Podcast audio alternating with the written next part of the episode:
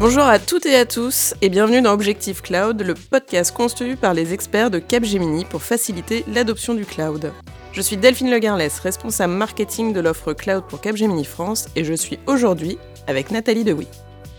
Dans cet épisode, nous allons parler de Mobility as a Service et de l'impact du cloud sur les services de mobilité offerts aux citoyens et aux utilisateurs.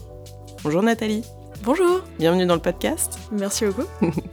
Est-ce qu'avant de commencer, tu peux te présenter et nous dire quel est ton rôle chez Capgemini? Ouais. Euh, donc je m'appelle Nathalie DeWitt, je suis architecte solution au sein de la Service Line Software Expertise OneCraft et je travaille aujourd'hui sur un projet de masse pour Île-de-France Mobilité. Avant de commencer, est-ce que tu peux nous expliquer un peu ce que c'est le... Alors on parle de masse ou de mobility as a service. Qu'est-ce que c'est?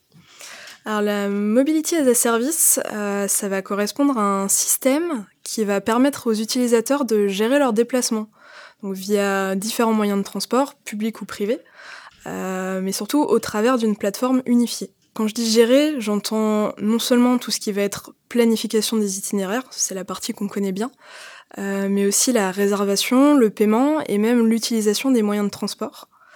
Euh, l'objectif, c'est vraiment de, simplifier la vie du citoyen et de rendre les transports les plus accessibles possibles et plus faciles dans leur utilisation.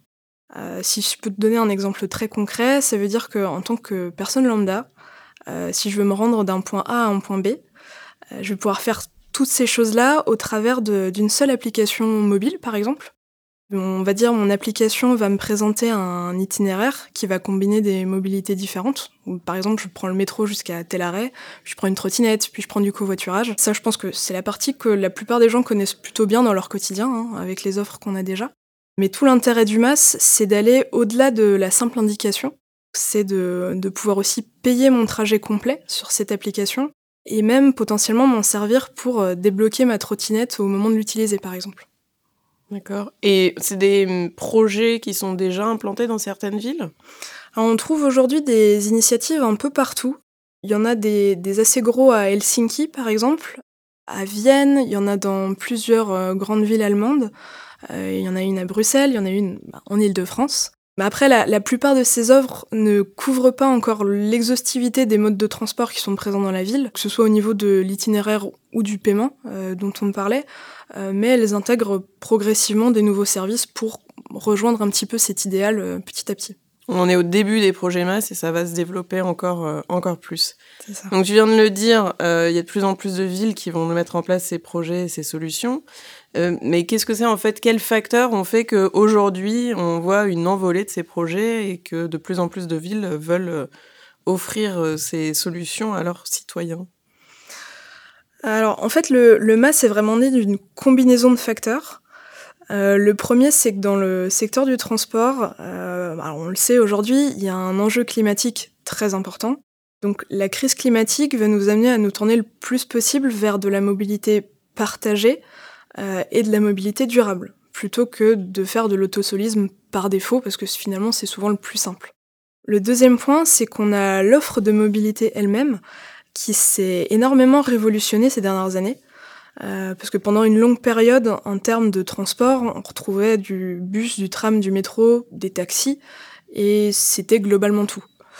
Aujourd'hui, on a des trottinettes, on a beaucoup d'acteurs d'autopartage, on a toutes les offres de VTC, euh, type Uber ou Lyft par exemple, qui ont complètement bouleversé l'offre qui était assurée par les taxis jusque-là. Ah bon, et j'en passe des meilleurs, hein, il y, en a vraiment beaucoup de choses qui sont arrivées ces dernières années. Euh, donc finalement, lorsqu'on souhaite se rendre d'un point à un point B, on a beaucoup d'options aujourd'hui.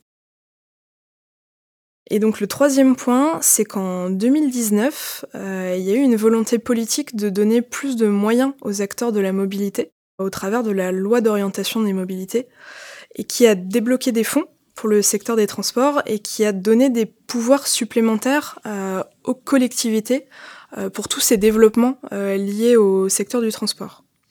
Donc c'est l'ensemble de ces facteurs qui ont fait qu'on voit de plus en plus de projets masse se développer et, être proposés aux utilisateurs. C'est ça. Donc là, on a parlé du pourquoi euh, ces projets MAS, on a parlé d'impact environnemental, d'application, mais le cloud dans tout ça, c'est quoi le lien aujourd'hui euh, entre cloud et MAS En quoi le cloud impacte tous ces projets? Bah, le cloud, finalement, c'est une solution qui a beaucoup, beaucoup de sens dans le contexte du MAS. Euh, déjà tout simplement parce que les plateformes de mobilité ont un besoin d'élasticité qui est très important. Euh, je pense qu'on s'en doute, mais leur utilisation, elle va énormément fluctuer avec les horaires classiques des, usagers des transports. Euh, on va observer des pics d'appels matin et soir, et énormément d'opérations d'achat en début de mois, par exemple. Et puis à côté de ça, on a tous les phénomènes qui sont liés à l'écosystème de la mobilité, donc les grèves, les intempéries, les autres contextes sociaux divers et variés. Et puis en parallèle de ces variations cycliques en quelque sorte, euh, on va avoir une augmentation constante du nombre total d'usagers, parce que de plus en plus de personnes utilisent les, transports en commun.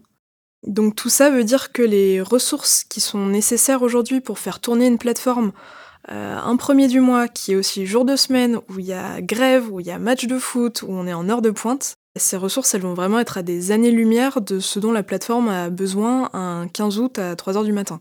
Donc le cloud nous permet une, gestion rapide et flexible de l'infrastructure pour encaisser cette charge euh, et ça, c'est quelque chose aujourd'hui qu'on ne peut plus faire sans le cloud. Alors l'élasticité, c'est un des gros avantages euh, du cloud.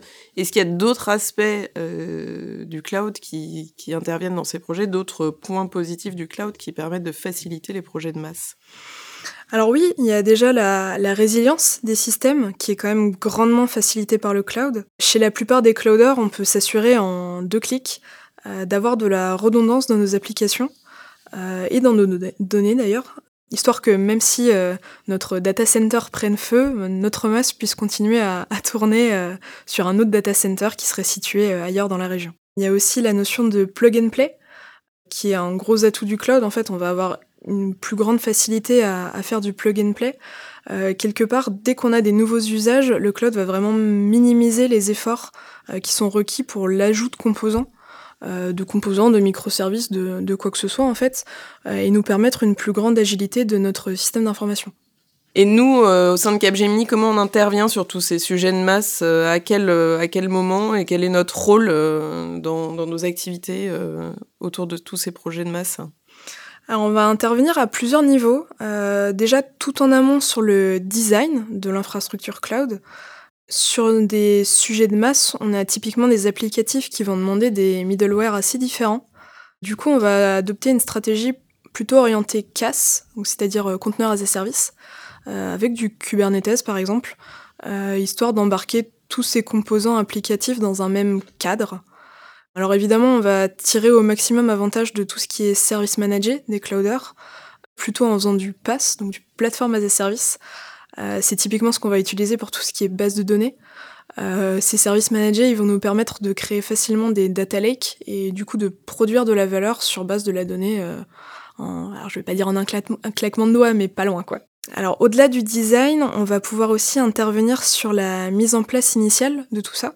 Sur le cloud, on va favoriser ce qu'on appelle de l'infrastructure as code, qui va nous permettre de monter, de démonter, de remonter intégralement nos plateformes très facilement. Si on veut dupliquer des environnements, par exemple, monter un environnement de test, ça se fait avec de l'infrastructure as code euh, très très facilement. Euh, on va aussi mettre en place euh, des pipelines DevOps au niveau applicatif, donc pour nous permettre d'intégrer continuellement des nouveaux développements, ce qui était, bah, comme on disait, du, plug and play, quoi. Ça va nous faciliter la tâche. Aujourd'hui, on a des systèmes de rolling update qui sont en place et qui vont nous permettre de mettre en production nos nouvelles versions en pleine journée. Donc euh, ça facilite quand même grandement les opérations euh, par rapport à ce qu'on a pu connaître euh, auparavant. Et puis le dernier point, ce serait le, travail d'analyse qu'on a de nos différents composants. Donc j'ai parlé du DevOps, mais on met également en place des pipelines de SecOps par exemple, qui vont nous permettre de superviser tous les éléments liés à la sécurité des applications et sécurité de la plateforme aussi. On va automatiser un maximum toutes les, actions qui vont suivre le passage de nos scans de vulnérabilité, notamment pour euh, vérifier bah, toutes les dépendances de nos différents middleware et ce genre de choses. Et évidemment, bah, on a la partie FinOps. Euh, donc on va, on va pouvoir tuner notre plateforme cloud en continu pour optimiser ce qui s'y passe et euh, pouvoir d'une part chercher les économies financières sur les dépenses de notre plateforme au quotidien, mais aussi bah, contrôler son empreinte carbone, parce que finalement, ces deux éléments vont pas mal ensemble sur le cloud. À partir du moment où on minimise l'utilisation qu'on fait réellement du système, euh, on peut aussi diminuer notre empreinte carbone. Et selon toi, quel est l'avenir du masque? Qu'est-ce qu'on voit arriver pour les années à venir? Qu'est-ce que c'est l'impact à la fois technologique mais aussi du cloud sur ces services et ces solutions? Alors le MAS, c'est clairement un domaine qui pour nous va dans le sens de l'histoire, qui va continuer à se développer. Je pense qu'on aura toujours des, combinaisons d'offres publiques et privées pour se déplacer. Donc les utilisateurs vont continuer à combiner les deux. Quelque part, le fait que ces offres cohabitent euh, fait qu'il y aura forcément des agrégateurs. Hein, c'est quelque chose qu'on voit dans tous les domaines aujourd'hui. Et ouais, on va avoir des agrégateurs qui vont venir se présenter comme des Amazones de la mobilité en quelque sorte. Du coup, parmi les enjeux à venir, je pense que le principal, ça va être d'amener les différents systèmes qui existent à se parler, notamment en termes de format de données. Euh, que ce soit le, plus compatible possible. Donc on a des, travaux aujourd'hui qui sont enclenchés avec la fabrique des mobilités sur le sujet de standardisation de, la donnée dans le cadre des masses. Et puis en poussant la logique euh, masse un cran plus loin, euh, on aurait même la notion de Internet of Mobility. donc c'est quelque chose qui va dans la lignée de l'Internet of Things, donc les objets connectés que tu connais peut-être déjà aujourd'hui. L'idée de l'Internet of Mobility, c'est qu'on aurait un réseau auquel n'importe quel véhicule pourrait être connecté et euh, qui leur permettrait de communiquer entre eux, euh, donc de se déclarer, de se faire passer de l'information, etc. Donc qui dit euh, nouveaux usages dit nouveaux besoins, donc de la charge supplémentaire, etc. Et donc on va en revenir un petit peu à ce qu'on se disait sur les avantages du cloud, qui vont être des points autour de l'élasticité et de l'agilité du processus. Plus de cas d'usage, ça veut dire augmentation des volumes, euh, ça veut dire plus gros enjeux de scalabilité. Et euh, bah, notre, euh, notre marqueur de réussite, ce sera, bah, comme on le disait, tenir les, les pics du premier du mois, où tout le monde recharge ses passes, et tenir les rentrées scolaires, etc. On arrive à la conclusion de notre podcast qui s'appelle Objectif Cloud. Est-ce que tu auras un objectif pro ou perso pour les mois à venir à nous partager? Alors de mon côté, j'ai pu pas mal travailler sur le cloud Azure ces derniers temps. Euh, j'ai déployé un tas d'outils euh, à travers l'écosystème. Donc j'aimerais bien passer toutes les certifications qui, euh, qui vont avec. Ah bah, bonne certification alors. Merci. Merci Nathalie d'avoir répondu à mes questions. Merci à toutes et à tous d'avoir écouté ce nouvel épisode d'Objectif Cloud. Si ce podcast vous a plu, n'hésitez pas à le partager. Je vous dis à bientôt pour un nouvel épisode.